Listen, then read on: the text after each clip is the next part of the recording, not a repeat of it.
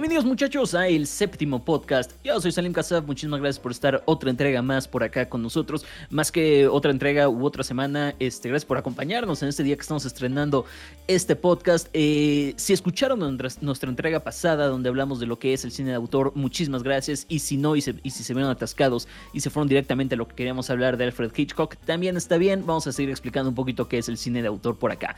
Justamente hablo en plural porque del otro lado del micrófono, de la pantalla o de donde sea, está el increíble, el señor, con quien he compartido ya ocho años el micrófono, el señor Poncho Siveira. Poncho. Ay, qué vejez, caray, maldita sea. Buena noche, buena tarde, buen día, buen lo que ustedes gusten, damas y caballeros, donde sea que nos estén escuchando. Gracias por sintonizar el séptimo podcast. Estamos muy acostumbrados a esa onda de radio de decir buenas noches. Sí, cierto. pero, o sea, sí, porque tú y yo estamos igual así de no, no son buenos días, buenas noches, pero está padre decir de todas formas buenos días, buenas noches, este, buena tarde, en el momento del día y en donde ustedes quieran. Esa es la magia del podcast, nos pueden escuchar donde ustedes gusten y eso está buenísimo. Y justamente como dice el doctor Salim Kassab, hoy vamos a seguir, bueno, no, a empezar más bien con esta onda de, Hitchcock. Y la verdad estoy emocionado por, por ver qué va a salir de esta emisión totalmente de acuerdo con, este, contigo. Hoy comenzamos a hablar del cine de autor. Vamos a empezar a, analizar la obra de Hitchcock desde la perspectiva de la teoría del cine de autor, lo cual está increíble. Entonces, pues nada, gracias por acompañarnos. ¿Qué pasó? Sí, que nervias, exactamente, híjole. Este, pero bueno, a ver qué, a ver qué pasa. Em, gracias por acompañarnos. Em, de nuevo, yo soy en Casap, del otro lado la de. Estoy acostumbrado a decir del otro lado de la cabina, maldita sea. Y eso que todo, todo, este año estuvimos, este, bueno, el año pasado estuvimos haciendo Rocky Your Senses a distancia y todo, pero bueno. Sí, caray. Y te iba a decir que cuando comenzamos a hacer Rocky Your Senses, yo estaba comenzando mis 20 Ahora estoy por terminarlos en unos meses. Ay, ay, ay. Doctor. Ve nomás. Ve nomás cómo, cómo, cómo estamos por acá. Pero pues, pues, pues bueno, ¿tú qué edad tenías cuando empezamos Rock Your Senses? Fue 2013. Eh, eh, la primera transmisión de Rock Your Senses fue el 12 de abril de 2013, justamente. Entonces estaba a una semana de cumplir los 20. No había empezado mis 20 y ya estábamos en esta onda. Y ahora estoy a punto de los 28. Ya estás terminando tus 20, Poncho. Qué feo se siente. Qué feo se siente. Bueno, pues así pasa cuando sucede. Vámonos de lleno a hablar de Alfred Hitchcock, Poncho, que quiero preguntarte algo antes de, antes de comenzar de lleno, porque me has dicho que de hecho nunca habías visto películas de Hitchcock y que de hecho este es tu primer acercamiento al cine en blanco y negro. Eh, eh, después te este, hice memoria y te mentí durísimo, ¿eh? Pero okay, okay. sí está cerca de eso. O sea, mi primera película eh, en blanco y negro fue Ciudadano Kane, obviamente por supuesto. en clase de cine, por supuesto. Todos la vimos. Y, sabes que en aquel momento decía, es que ¿qué? esta película, ¿qué? ¿Por qué? Y ya después dices, ah, no más. Pero, este, obviamente siendo un muchacho baboso de 20 años, 21 años, eh, no alcanzas a entender y apreciar muchas cosas, sobre todo en, eh, de la época. Y de Hitchcock, me parece que, que había visto Los pájaros, no sé en qué momento de mi vida, pero estoy seguro que he visto Los pájaros, pero evidentemente ya tiene un rato porque no me acuerdo de, de gran cosa. Entonces, pues sí, realmente eh, eh, fue mi primer acercamiento a Hitchcock ya como tal, de poder analizarlo, de ver sus elementos, de tener más idea de todo y, sobre todo, eh, sí a, las películas en blanco y negro y sobre todo con un approach diferente al que tuve con Ciudadano Kane, por ejemplo. Ya, mucho, este tiene, tiene, tiene mucho sentido. Iba a preguntar algo más, no me acuerdo qué más. O sea, tengo otra pregunta, pero algo más iba a decir ahorita y se me fue completamente leyendo ahorita la, escaleta, una, una dispensa. ok. De nuevo, este es tu primer acercamiento como tal de Hitchcock. ¿Qué idea tienes de Hitchcock? ¿Qué expectativas tienes de Hitchcock? Y te voy a hacer esta pregunta también al final del mes cuando terminemos de hablar de Hitchcock. A ver cómo ha cambiado esa, esa perspectiva. La evolución. Sí. ok, ¿qué, expectativa tengo? Es que de alguna, creo que la imagen que más nos venden de Hitchcock o, el, sobrenombre es el maestro del suspenso. Es lo que todos hemos escuchado en algún momento si, si hemos eh, eh, escuchado hablar de Hitchcock. Claro. creo que hay muchas personas que en algún momento lo confundimos con terror, porque se vende mucho la onda de, de, Psycho y de esta casa y del tema, obviamente, el tin, tin, los violinazos, ¿no? Y el asesinato. Entonces, y también justamente Los pájaros, que es lo que te iba a decir hace rato. Seguramente la viste en el Canal 5 porque la pasaban todos los días. Ah, no sabía que la pasaban en el Canal 5. pero no, estoy seguro que no la vi. O bueno, igual y sí en, en, aquellos muchos años de la infancia. La neta, no sé. Pero eh, la imagen que tengo de Hitchcock, o que tenía hasta este primer acercamiento, es más como de terror. Y me he llevado unas sorpresotas con estas primeras películas, realmente ya hablaremos de, eso. Este, pues sí, la expectativa que tenía es justo mucho, como un ambiente muy oscuro. Mm. No solamente por la temática de, las luces y sombras, el blanco y negro, etcétera, sino por los temas. Eh, ¿Y qué más, doctor? No sé si pues nada, creo que, creo que es eso. Y, puedo compartir eso. Cuando yo también entré de lleno a Hitchcock, también traía esta idea demasiado oscura o de terror de, Hitchcock. Y te das una. Cuando te das una bañada a lo que es Hitchcock, es muy diferente a lo que te, a lo que estás acostumbrado o lo que te vendieron de una manera tan grande. ¿Y por qué? O sea, no sé si es. No quiero decir error, pero ¿dónde está el, teléfono descompuesto, sabes? De, lo que realmente es o, lo, toda la diversidad que puede tener a lo que realmente conocemos. Igual y es nada más por Psycho, de nuevo, pero ¿por qué es tan conocida Psycho? O, de dónde? No sé, es una. es, una, un approach muy interesante saber por qué vemos a Hitchcock de esa manera o por qué nos lo están vendiendo de esa manera, o si no nos lo están vendiendo así, ¿por qué lo percibimos así? Claro, no, de, de acuerdísimo contigo. Vamos a comenzar entonces, Poncho. Como dijimos, vamos a analizar la obra de Hitchcock desde la perspectiva del cine de autor, de la teoría del cine de autor. Y para hacer esto, se tiene que hacer de una manera cronológica viendo sus películas y comparándolo con un poquito con, la, con el contexto histórico donde estaba el autor en ese, en ese momento. No vamos a comenzar, no vamos a poder ver todas las películas de Hitchcock en un mes, Poncho, porque, o sea, creo que literalmente no se puede. seguramente sí, pero, seguramente sí, pero, no, te pases. tendrías que literalmente dedicar todas tus horas despierto a ver el cine, todas las películas de Hitchcock para poder hacerlo en un mes, yo creo, no estoy seguro. Son muchísimas. Ajá, exactamente. Entonces, vamos a comenzar con la primera película que Hitchcock consideró la primera película hitchcockiana. O sea, ya que después de muchos años se entendió y se le dio, le dio forma a lo que era su cine, regresó y dijo, ok, esta película es la primera película de Hitchcock que se hizo en, eh, en, la, en la historia. ¿Cuál es esa película, Poncho? Esta película es nada más y nada menos que The Man Who Knew Too Much, B1, porque pues hay una B2, ya sabrán, ¿verdad? Gran, gran, este, gran, gran dato por ahí, porque justamente Hitchcock hizo un remake, un refrito de su propia película del 34, que es de la que vamos a estar hablando, la hizo en el 56 una vez más. La del 34, que es de la que vamos a estar hablando, es la versión británica y luego hizo una versión americana de esta película. Y me interesa mucho, todavía no llegó a eso, pero me interesa, y creo que no, no sé si lo vamos a tocar, pero me interesa mucho ver el cambio que hubo de una película a otra y por qué, sobre todo por qué sucedió, pero es para otro tema.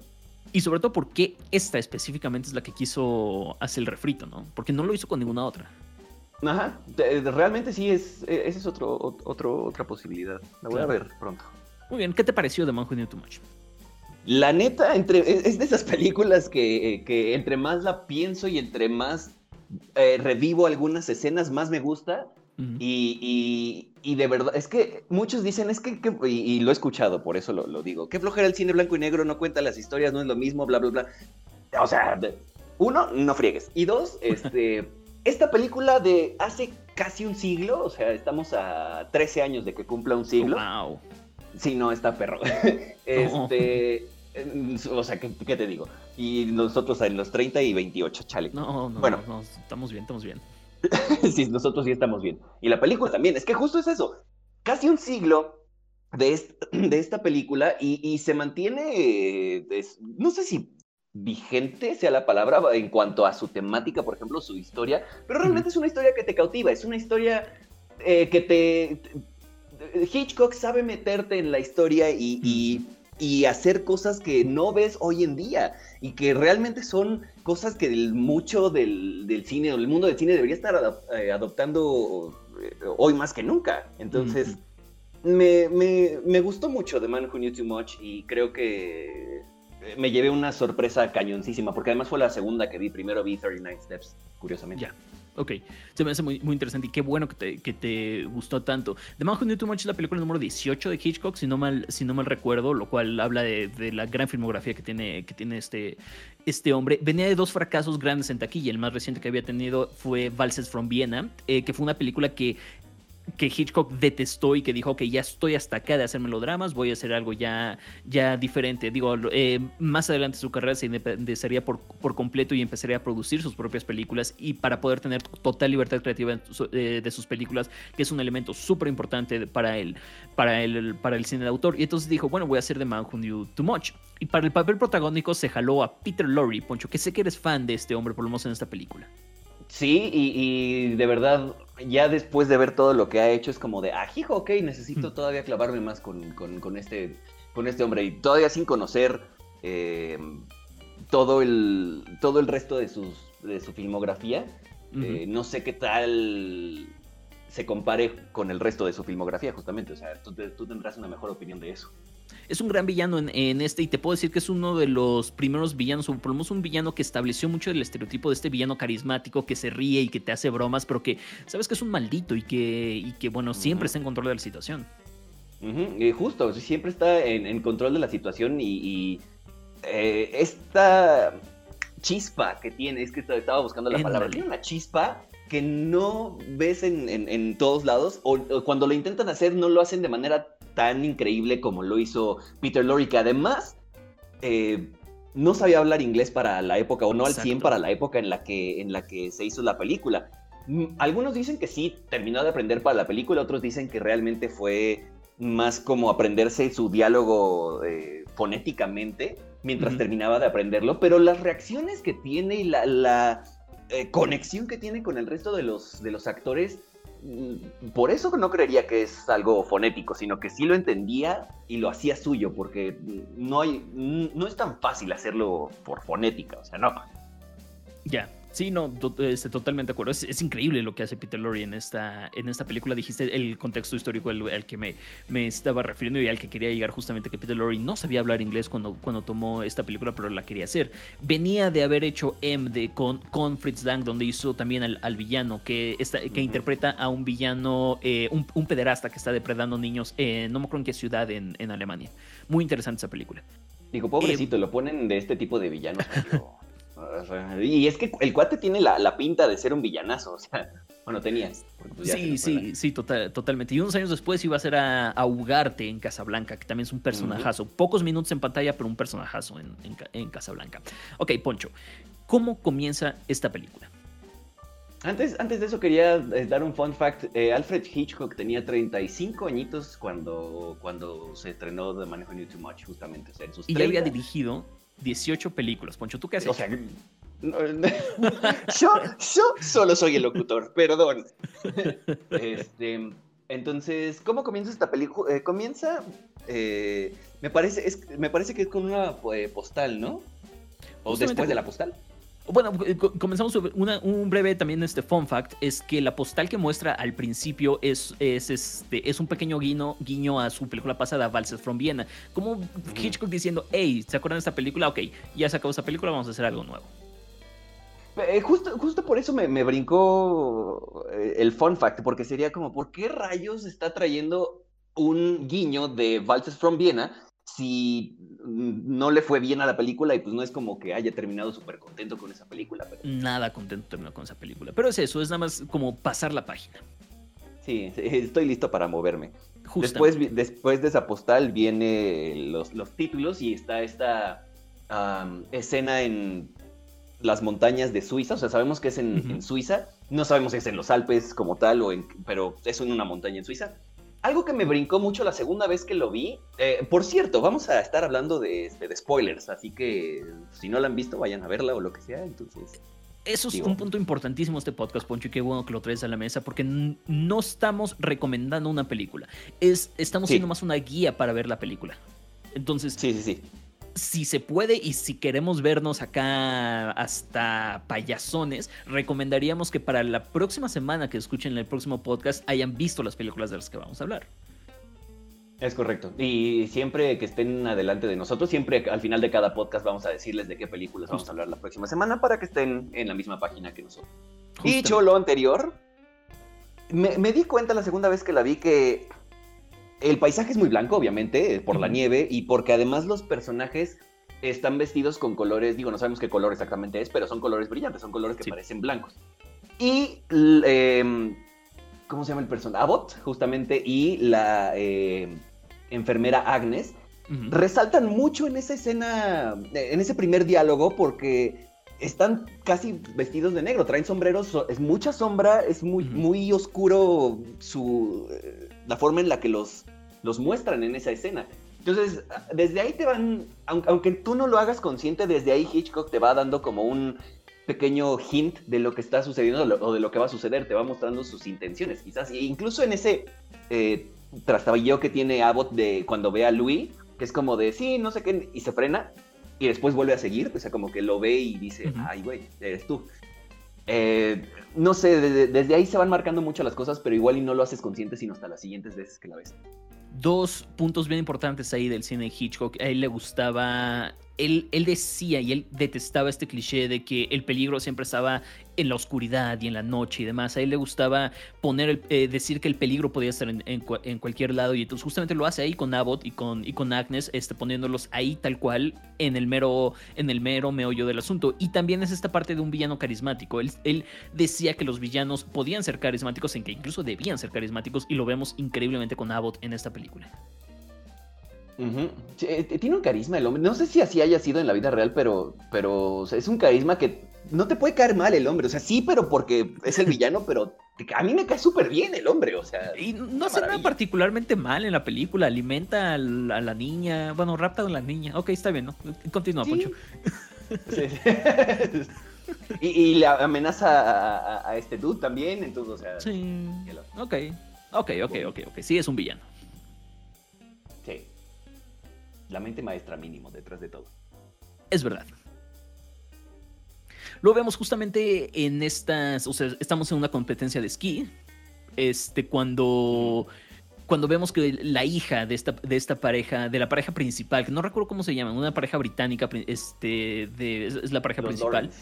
Es Somero, es Somero. Y la hija se mete a la, a la pista de esquí y pues termina en un desastre. Esta, esta, eh, competencia. Es, sí, eso, esta, es, esta competencia. esta, demostración. Exactamente, conocemos a Abbott, conocemos a, a la hija, vemos como la mamá coquetea, muy entre comillas, o sea, a propósito coquetea con Louis, con este personaje francés, y este, y el, y el papá hace como que se, como que se pone celoso de Louis, los dos están jugando un, un pequeño juego aquí. Pero llegamos a un punto muy, muy interesante porque Hitchcock literalmente marca a Louis, el, el personaje francés, con un con, estambre. Entonces le vemos como el papá le coloca un poquito de estambre a Louis y que con eso lo vemos, vemos cómo va, como literalmente lo, lo, pone como una especie de reloj, como si fuera un reloj de arena, que entre más jale el estambre y que más se le está acabando el estambre, se le está acabando la vida a Louis. Hasta que eventualmente, bueno, pues le disparan, Poncho. Sí, eh, no, me había, no, había visto ese, ese elemento y sí está cañón. eh, fun fact, ¿qué pasó con el perro? ¿Qué perro? o sea, ni me acordaba que, había un perro. ¿Por qué se metió eh, la, hija a la pista? Porque el perro, ahí va, ay, sí, me voy a meter.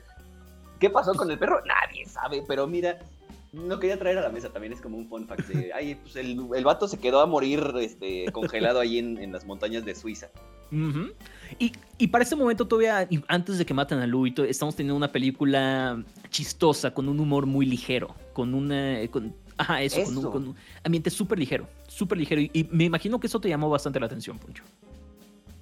Sí, y, algo que, de lo que ya hablaremos es que es, eh, bueno, no, es queja porque pues, evidentemente es, un, es una época muy distinta, pero los diálogos es bien difícil entenderles a los diálogos. Ah, es verdad. Entonces, al mero principio, digo, intentando verla sin subtítulos y yo, ¿qué, está que no, entiendo nada, o sea, no, no se puede. Y, sabes qué, vi algunas personas de, Estados Unidos, de Inglaterra incluso, que comentan lo mismo, o sea, no es fácil ni para los hablantes nativos mm. de inglés, entonces, eh, la primera vez que lo vi fue como, ¿qué está pasando aquí? No estoy entendiendo nada, pero a la vez entiendes todo.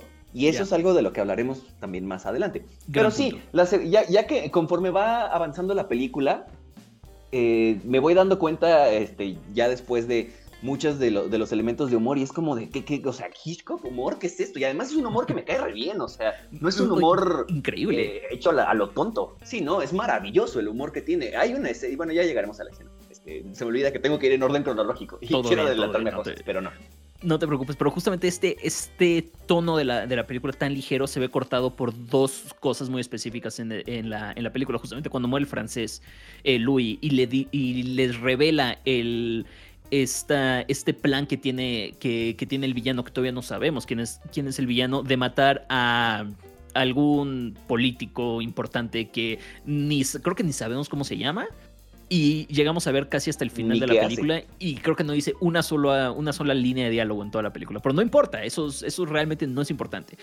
Sabemos que hay un grupo de espías que quieren matar a un político y que estamos involucrando y que esta, esta pareja británica se, ve, se está viendo involucrado. Entonces es este pequeño, está recordando o está trayendo a la mesa otro elemento de Hitchcock que se llama The Wrong Man, en este, en este caso la pareja equivocada, eh, que no quieren estar este, inmiscuidos en eso, simplemente están ahí casi por casualidad de tal cual, eh, es como, no sé si eh, la frase de cualquiera puede ser un héroe o cualquiera puede tener como esta gran historia, si era tal cual lo que quería decir, pero da mucho a entender, sobre todo con estas dos primeras películas que, que vi, da mucho a entender que a cualquier persona le puede pasar. Justo lo que dices del peligro está en cualquier lado, a cualquiera nos puede pasar. Sí, justamente creo que es, es este, mucha, mucha parte de eso. Eh, y el otro momento de tensión que corta muchísimo, la, eh, que, agrega tensión y que corta un poquito el, humor es cuando ellos se dan cuenta que raptaron a su hija, que esta banda de, espías acaban de raptar a su hija. Entonces ellos se ven, se, tienen que regresar a Londres sin su hija y no, no le pueden decir a nadie que raptaron a su hija porque, le, porque los espías los amenazaron que si quieren volver a ver a su hija, no le pueden decir a nadie lo, lo, que, lo que ellos saben. Y precisamente este. Aquí y esto lo hacen. perdón, lo voy a. Dígalo. Ah, ok, lo siento. Este, es que si no se vaya. esta parte de la amenaza viene. O sea, te, la muestra explícita Hitchcock. Ellos reciben una nota em, y Jill la, la ve, la lee y hacen el encuadre a la nota y te dan ah, tiempo para que lo leas. Esto es algo, este, o sea, el parte de lo visual que tiene Hitchcock. No es como que te hablan y te dicen, ah, o la exposición, no, es, este, te lo muestra tal cual y ya después la nota pues la mandan al fuego y todo el rollo. Entonces sí, ahí es donde empieza todo, toda, todo el viaje de esta pareja para recuperar a su hija. Y son estos pequeños visual cues que están agregando mucho al estilo visual de Hitchcock, justamente este acercamiento a la nota, o unas, unas escenas antes donde vemos el agujero de bala y cómo varias manos empiezan a apuntarlo y vemos este close bien bonito. Sí, sí, sí. Y bueno, avanzamos un poquito más en la historia y vemos al, al papá. ¿Cómo se llama el papá, Poncho? Recuérdame el nombre. Son malo para los nombres. El papá de. Bueno, sí, papá. Este, Bob Lawrence. Bob si vemos, pues, vemos a, Bob en una, en una reunión con amigos, con quien sea, y vemos como de pronto alguien le dice, oye, ¿no habrán secuestrado a tu, a tu hija? Y inmediatamente se ve interrumpida esta, esta escena por el, por el paso de un tren que, que, nos damos cuenta que es un tren eléctrico de juguete con el que está jugando el tío de, el tío de, la, de la niña, el, el hermano de, de, Jill, me parece. No es tan importante ahorita, pero ya veremos en The 39 Steps porque se vuelve un poquito importante esto. Entonces, empiezan a investigar las, las, las, pequeñas pistas que tiene, que tienen. Entonces Bob decide que va a ir a un lugar en específico donde tiene unas ciertas coordenadas o una pista para investigar qué más está pasando con, la, con su hija. Entonces llega a un consultorio de un dentista, Poncho, que es mi escena favorita de toda la película. Y, mi segunda escena favorita de toda la película, te voy a decir al rato por qué. Eh, ok, ok, es, esta escena es magnánima. Esta escena es magnánima. O sea, está llena de, de humor, pero también está llena de eh, suspenso a la vez. Es, un medio, punto medio muy interesante que aún logra mantenerte en suspenso, pero a, la vez te alivian un poco la, vida y, es muy ingenioso también. Realmente eh, ahí es donde empiezas a notar el ingenio de Hitchcock, no solamente en la forma en la que hace cine, sino también cómo manipula tus emociones. Claro, y aquí es donde empieza Bob, nuestro personaje principal, a enterarse de lo que está pasando y a buscar a su hija y medio enterarse de dónde puede estar su hija. Se encuentra con Abbott una vez más y se encuentra con este otro villano que no recuerdo cómo se llama, Poncho de nuevo, soy malo para los nombres, pero es este, es el, ganador de la competencia de, tiro con, con rifle que, tuvimos hace unas, hace unas escenas que no mencionamos y que debimos, pero no importa. Los ve dentro de esa, dentro de esa este escena.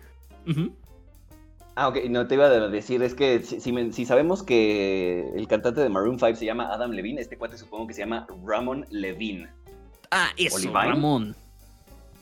Ramón, le dicen Ramón en la película. Le dicen Ramón en la película en, este, en realidad. Raymond. El ramen, ajá. Sí. sí, sí, es cierto, tienes, tienes razón. Entonces, muy interesante. Vemos cómo, cómo nuestro personaje, nuestro héroe Bob, eh, desmaya con, con aire comprimido o lo, que sea el dentista, toma su, toma su puesto y, se, y, actúa como si estuviera, eh, si estuviera arreglándole los dientes al dentista cuando entra, cuando entra Abbott y se pone a platicar con, este, con, con Raymond y justamente para, para escuchar un poquito, de, un poquito del plan. Y esta parte a mí me encanta, es un momento de súper tensión donde estás, estás entendiendo lo que está pasando con esta parte de los espías y estás, te está dando información Hitchcock, pero de pronto lo corta con un poquito de humor que, que Abbott le pregunta a a, Bob con el traje de dentista, este es tu primer trabajo hoy, dicen, ¿es tu último trabajo ya de hoy? No, es mi primero. Y entonces te ríes mucho y es, y es muy chistoso. cambia la voz al cuate. Sí, claro, claro, claro. Eh, y trae los lentes y todo el rollo. Y sabes que también eh, está enmarcada esa escena de tensión, en este, que también ayuda mucho la parte eh, de la iluminación, porque están, a pesar de que, de que están muy en la sombra y están con mucha ropa negra, también la luz que les pega es durísima, es una luz muy, muy dura y, eso ayuda un poco también a, traer como estos elementos de expresionismo de, este alemán del claroscuro. este, y, ahí eso, eso ayuda mucho a la atención, pero la atención está enmarcada por el humor, porque antes de eso también Clive entra al consultorio y sale con, no sé si es hielo o nada más está sangrando o algo, pero sale así todo dolorido y no puede ni hablar y entonces Bob dice, ah, no, yo también voy a entrar. Dice, este, a partir de ahí Clive está con este rollo siempre. Eh, sí. No sé, también me pareció muy, muy chistoso. Termina, termina esa escena y la investigación los lleva a una iglesia, que es donde se va a llevar la mayoría de lo, de, lo que queda de la acción. Una iglesia de un culto al sol. Que es. Ah, salve Dios Sol. Sí, muy, muy raro. Se meten a la iglesia y se encuentran con que hay solamente señoras y una fila de, de hombres hasta, hasta adelante. Y aquí Hitchcock va a jugar un poquito más contra, con nuestras expectativas en un momento que, les diré. Pero hay una parte visual que me llamó mucho la atención, que comienza una especie del rito del sol donde Clive eh, empieza su iniciación a la adoración del sol, una cosa por el estilo, con Agnes. La, sí es Agnes, ¿verdad? La que lo, lo empieza a, sí, sí lo, empieza como a hipnotizar. Entonces Hitchcock mueve su cambio su, su, cámara a un close-up de, cara frontal tanto de Agnes como de, de Clive uno por, este, uno por uno. Y es un elemento visual que me recordó mucho el cine al cine mudo de Joseph von Sturberg en su, momento unos años este atrás fue cine que, que dejó muchísimo y que, y que dio mucha, mucho pie a lo que Hitchcock iba a hacer después. Nada más quería decir eso para, para, para, para poder seguir. Pero eh, ahora sí, Poncho.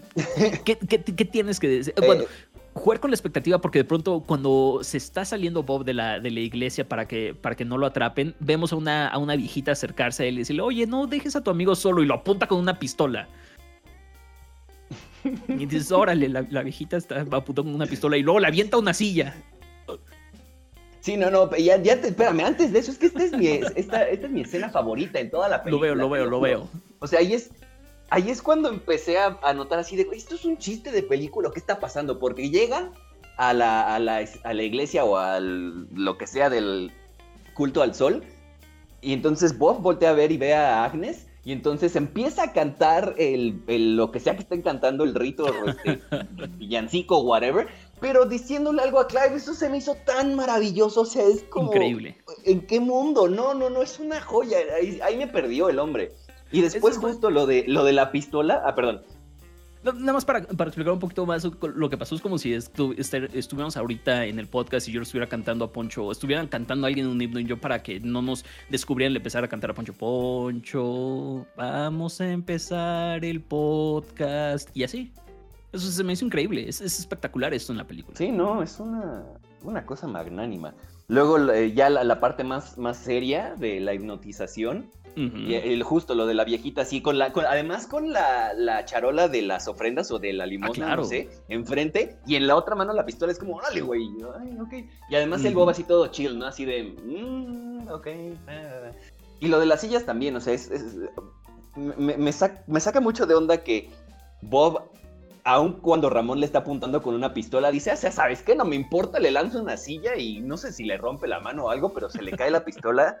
Eh, desde ahí es como de, ¿pero por? Y, el resto de la escena con las sillas, que incluso agarra una silla y se la lanza a Clive para que salga de su trance. Y así de corra, justo en esa escena que están em, eh, struggling, están este, forcejeando. se me van los nombres a mí también, Bob y Ramón y ve en, el, abrigo de Ramón justamente que hay un boleto para este, una eh, función de música en el Royal Albert Hall. Justamente y le dice Clive, Clive, exactamente. Dice, Clive, córrele, este, dile a, Jill que vaya al Royal Albert Hall, no sé qué, y se sale por la ventana, ¿no? Y entonces eh, Bob se queda ahí atrapado después de todo el relajo con las sillas, que también me gustaría traer al frente porque la composición, la edición eh, de esa escena está muy bien hecha al grado de que sí, a pesar de que es una escena medio boba por las sillas y lo que quieras, sí estás como de, eh, sabes dónde está la acción, sabes quién está contra quién, en qué momento cayó quién, em, todo, o sea, em, para la época, insisto, también es una cosa magnánima. Y de verdad hay películas que, que siguen sin poder hacer eso el día de hoy, películas de acción que siguen sin poder hacer eso el día de hoy. Vemos justamente cómo Bob entonces es capturado eh, por, por, los villanos, por la banda de, villanos de Abbott. Y le explican un poquito, ahora sí que el mero estilo cliché de un, de un villano dando, revelando su plan, él revela su plan, no directamente a Bob, pero eh, le empiezan a explicarle un poquito el plan, que durante el concierto que va en el, en el Royal Albert Hall, este, que además es un elemento importante de Hitchcock, que le gusta hacer acciones en landmarks importantes del, mundo, en este caso en el Royal Albert Hall. No puedo decirlo bien. Eh, quiero agregar... Sí, es, una palabra difícil, de hecho. Eh, justo al principio, en, en, el cambio de la parte del concurso de rifles, bueno, de disparo, hacia el restaurante, Hitchcock pone esta, esta imagen como si fuera una postal, o sea, no es, no es un landmark como tal, a menos que sean los Alpes, pero la composición la hace como estilo postal y, es de las montañas suizas. Y me parece que también me llamó mucho la atención en ese momento por lo bien hecho que está y por lo bonito que se ve claro. Eh, ese cuadro y por justo ya después viendo todo lo demás es como sí, los, los landmarks, la, estas composiciones muy abiertas, muy que te muestran la, diferentes elementos, diferentes edificios o cosas de la naturaleza, etc.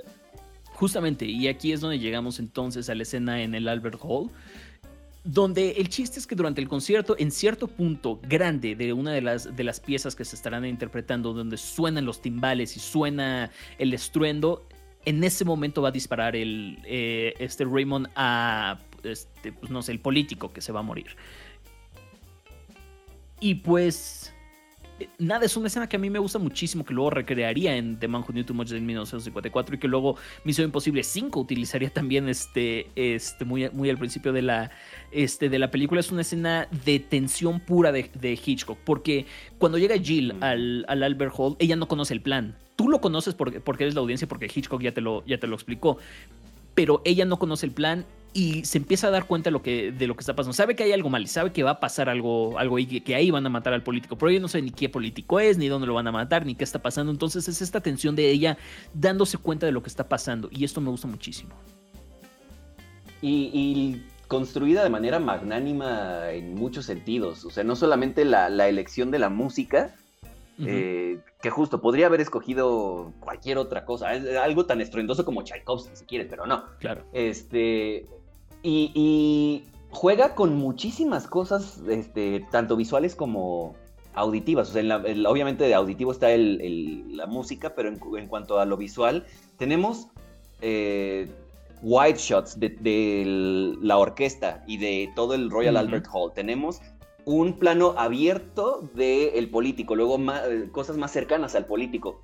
este, estos paneos de estoy buscando en el, en el Royal Albert Hall y de pronto pum, me, regreso porque encontré algo que me llama la atención, ese palco vacío, ¿no? Más oscuro de lo, de lo normal.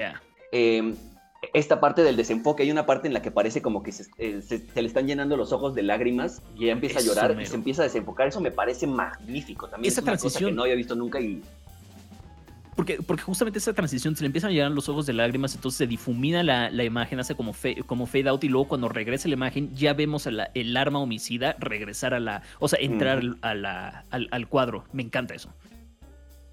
Sí, no solamente la transición, este, que sí, también la primera vez que la, que la vi fue como wow, pero ya después me cayó el 20 de es, son las lágrimas, por eso se está desenfocando y el paso de una cosa a otra, o sea, no sé, no sé cómo, a quién se le ocurrió eso, pero es una cosa increíble.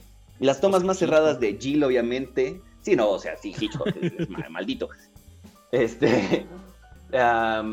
las tomas más cerradas de Jill, de incluso la gente que está ahí, el super close-up a, al arma y demás.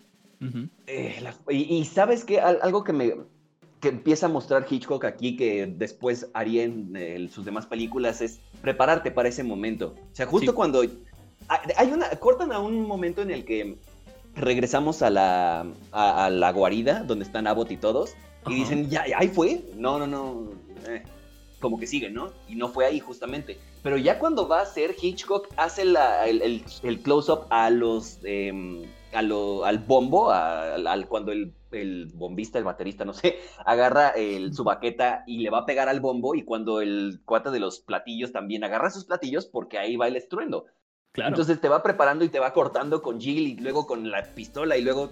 Ah, magnífico, me encanta. Precisamente, Hitchcock empezando, o bueno, no empezando, pero ya dándole muchísima forma a estos elementos de suspenso a los que se iba a ser conocido ya, ya después. Finalmente vemos como el homicidio solamente fue un intento de homicidio y no fue un, realmente un, un homicidio. Entonces, eh, encuentran la guarida de los, de, los villanos y se desata una balacera ahí este, en, la, en la iglesia. Que un dato curioso de esto es que los policías británicos no podían llevar armas en este en 1934. Entonces, para que esta escena se pudiera dar de la forma en la que se dio, la policía británica le pidió a Hitchcock que agregara una escena donde ves a los policías yendo a comprar las armas. Y por eso está esta escena ahí. Vaya, con razón. Y así de por qué comprarían las ansitas. Ahora tiene todo el sentido de la vida. Perdón, me mutié. Este. la frase clásica de 2020. Hoy estás en mute. Classic 2020. Este, entonces, pues nada, se, desata esta, esta, esta balacera que incluso en ciertos momentos, porque incluso hay golpes hacia, hacia las puertas de los policías tratando de entrar en las, en las puertas y rompiendo las puertas, parece hasta un soundtrack esta parte, Poncho. Parece la música, o sea, porque no hay música mm. y la música parecen los balazos que están sonando con el, con el golpe, los golpes y otras cosas. Todavía nos falta para Kurosawa, espérate. Este. sí, justo. Perdón, esto tenía que ser. Justamente, eh, a pesar de que, obviamente, el cine sonoro estaba en pañalitos apenas, entonces, si te pones a ser muy picky, obviamente los balazos son el mismo, el mismo, el mismo, nada más dos, tres cambios chiquitos. Pero sí, eh, la forma en la que están eh, puestos en la, en la película y junto con la coreografía incluso de de, de, arriba de la iglesia hasta los que están abajo, los policías justamente. Me encanta los, lo bien hecho que está, lo bien pensado que está esta coreografía para que también incluso pudieran capturar de esa manera el audio y se escuchara de esa manera como tan, que no suene una cacofonía de balazos como en otras películas, sino que tenga un, sea, lo, entiendas bien, tú como audiencia lo entiendas bien. Claro, tota, este, totalmente. la película termina o concluye en una persecución en un techo que es otro de los grandes elementos de Hitchcock que veremos más adelante en Vértigo y en otras, y en otras este, películas. Pero pues, pues sí. Em, así termina The Man Who Knew Too Much con muchísimos elementos que hacen el cine de Hitchcock. La, este, jugar con tus expectativas, el villano carismático, el peligro puede venir de, cualquier lado. Incluso tenemos una rubia en, el, en eh, uno de los papeles protagónicos. Eh, muchísimas otras, otras, otras cosas por ahí. Y luego nos vamos ya directo con la siguiente entonces. The 39 Steps, que sería la siguiente, la película inmediatamente siguiente de The Man Who Knew Too Much. Era la película que iba a disparar a Hitchcock a la fama internacional. Con esta película se iba a dar a conocer de manera internacional y la gente iba a decir, ok, este es Alfred Hitchcock.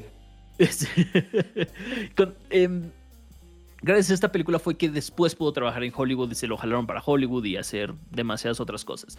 Parte importantísima de 39 Steps es que es una película de las más conocidas de thrillers de, espías que hay en, el mundo y para muchos es una de las grandes, mejores películas de, espías que hay que ha habido en la, en la historia. Importantísimo, otro de los grandes elementos de Hitchcock es el MacGuffin. Eh, Poncho, ¿sabes qué es el MacGuffin? Mm, no, no tengo idea. Ok. Ok, el MacGuffin es un. es algún elemento, algún objeto que por el que están todos tratando, que, que, todos los personajes están tratando de conseguir en una película, pero que realmente al espectador no le importa y solamente sirve para poder mover la, la, el, este, la, la, trama hacia adelante. y se ve en, en, tantas, en tantas películas. Artuditu en la Star Wars sí, sí. original es un MacGuffin. Uh -huh, uh -huh. Todos y, quieren y sí lo había leído, pero no me acordaba. Uh -huh. Claro, claro, claro. Todos han leído lo que es el, lo que es el MacGuffin, pero justamente 39 Steps es la primera película que trae al MacGuffin como tal y que es donde más lo emplea Hitchcock y lo usó ya y lo emplea ya como un elemento ya sustancial para lo demás de su, de su cine. Eh, igual que, que, ya no comenté, de hecho, en Man Who Knew Too Much, esta película sí me la venté totalmente sin subtítulos. Eh, igual con la misma dificultad para, para, entender los diálogos, pero de nuevo, o sea, hay cosas que sí entiendes. Eh, el, el audio ayuda, definitivamente. Uh -huh. Pero lo que hay que decir es, eh, Hitchcock se esfuerza, viniendo de cine mudo, obviamente, -huh.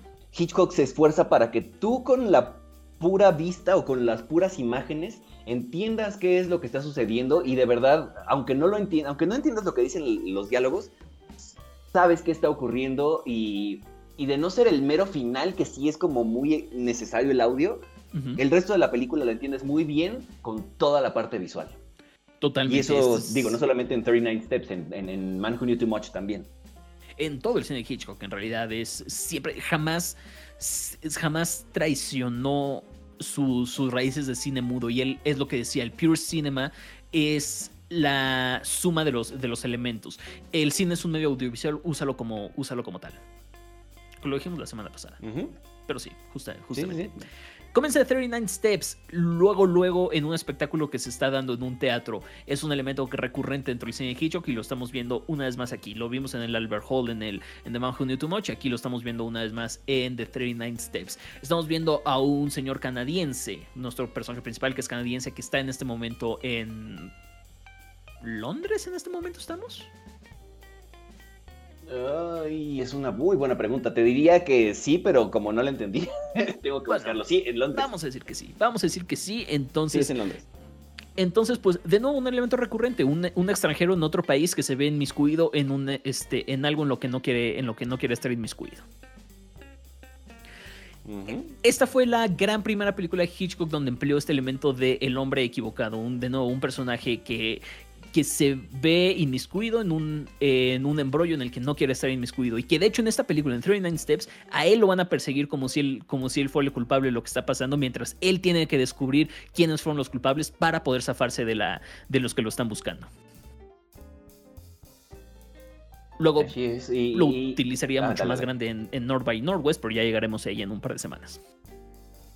Ahí voy, espérame. ¿Qué ibas a decir? Ya no, como tú hace rato, ya no me acuerdo. bueno, todo bien. Una vez más comenzamos con una, con una película que tiene, que tiene elementos muy... Que, que, empieza con una carga en el ambiente muy ligera, que también se ve cortada una vez más por un balazo. Eh, que uh -huh, corta esta, que corta esta, que más bien que le agrega atención a la, al asunto. Entonces ya estamos viendo elementos ya muy característicos y que están siendo recurrentes dentro del cine de Hitchcock.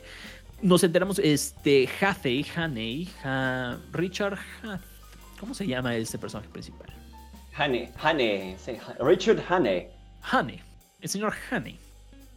Eh, iba a llevar a su, a su, casa después de este espectáculo donde vimos a Mr. a Mr. Memory decir muchísimos, muchísimos datos que regresaremos a él un poquito más, este, más tarde. Se lleva a su casa a una jovenzuela que conoce por, este, por ahí, pero que ella es la que le revela que está metido, que está metido en una, historia de, espías y que ahora a él lo están buscando después de que ella se muere y que la matan con un cuchillo. Que se metieron al, al departamento donde, donde fueron, la mataron, lo dejaron vivir y él ahora tiene que ir a Escocia a buscar a los 39 escalones, que es una banda de espías que están tratando de robar algo que no sabemos bien qué es.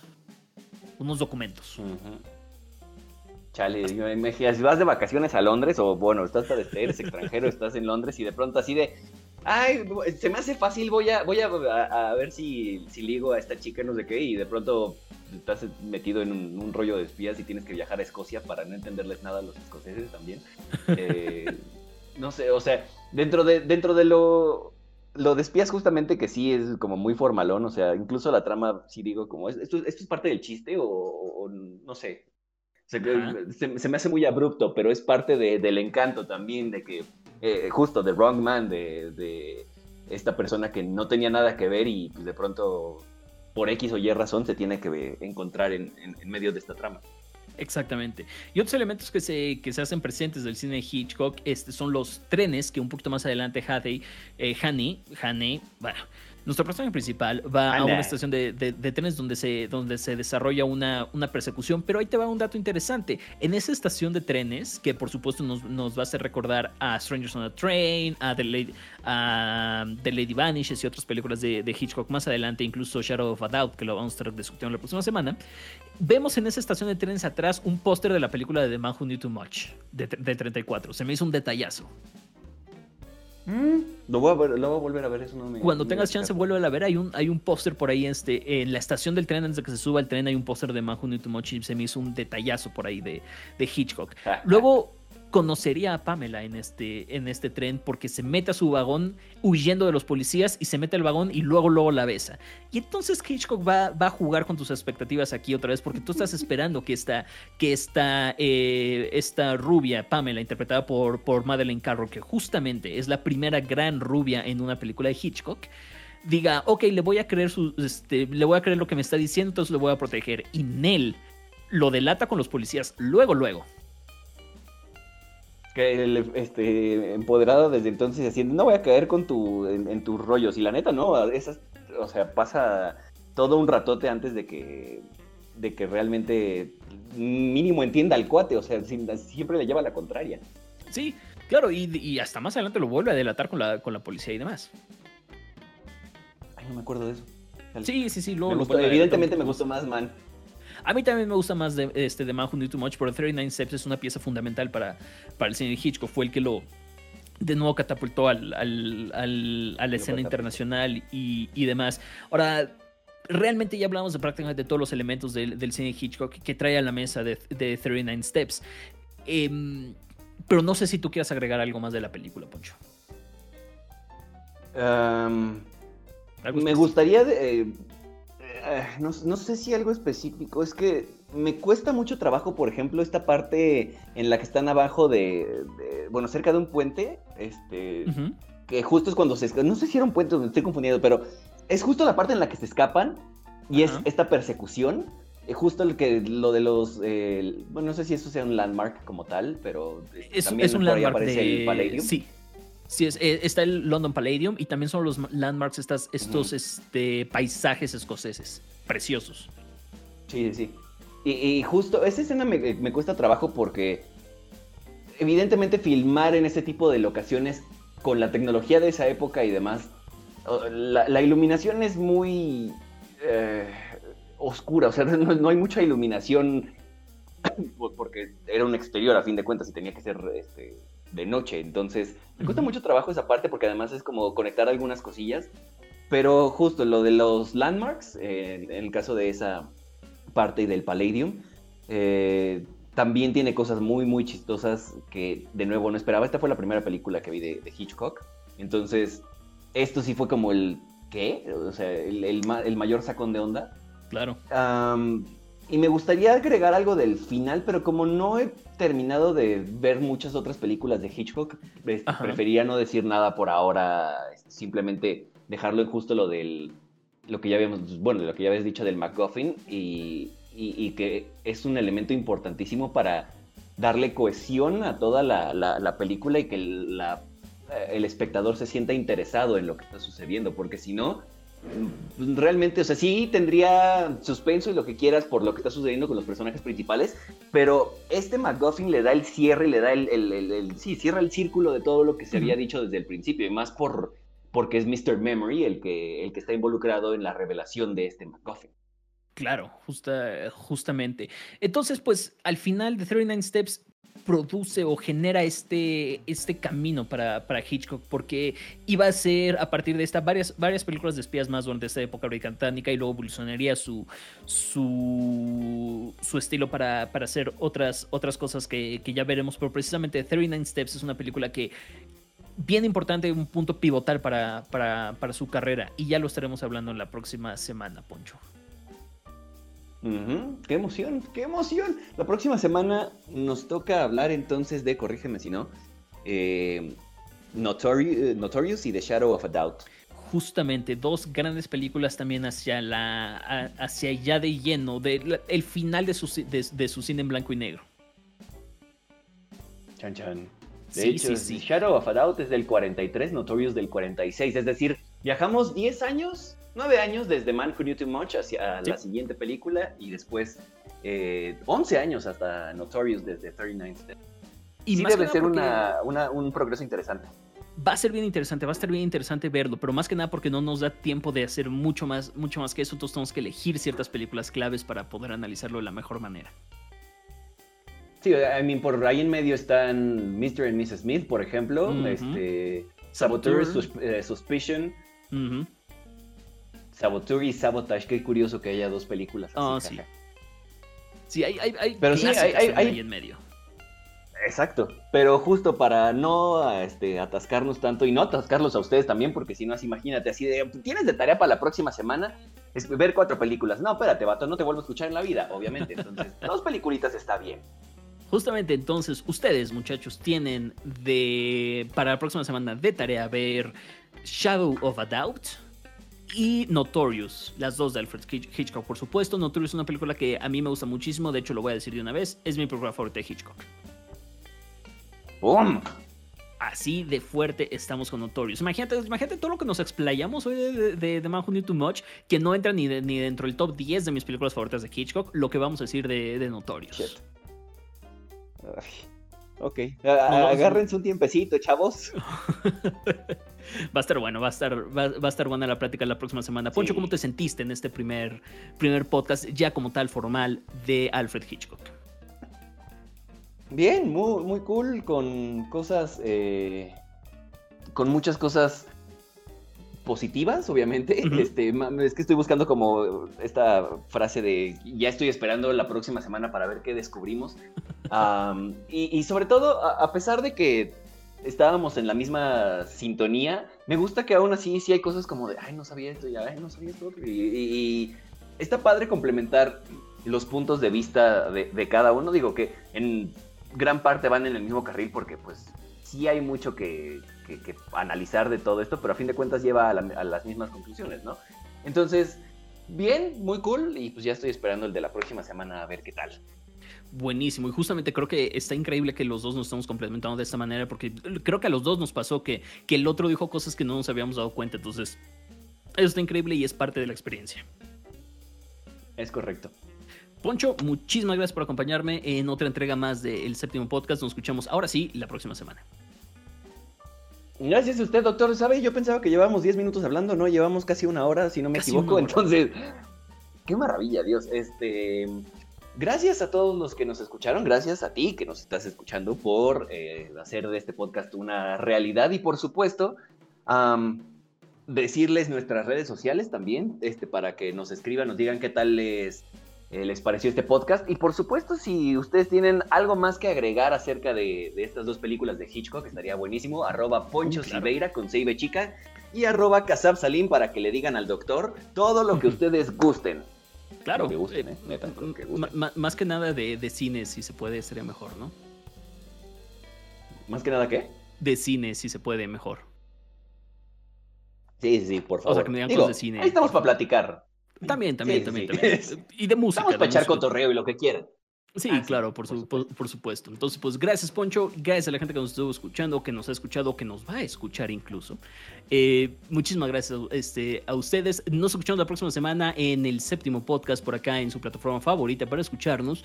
Em, gracias por estar en el séptimo podcast. Gracias por hacerlo una realidad. La próxima semana seguimos hablando de Hitchcock, ahora con Shadow of, Shadow of Doubt. Y con eh, Notorious, que, lo que me gusta de Notorious es que es la película con la que, en la que colaboró con Ingrid Bergman. Ya lo veremos la próxima semana. Eh, Poncho, muchísimas gracias. Gracias, doctor, que la pase muy bien. Gracias, nos escuchamos la próxima semana. Esto fue el séptimo podcast.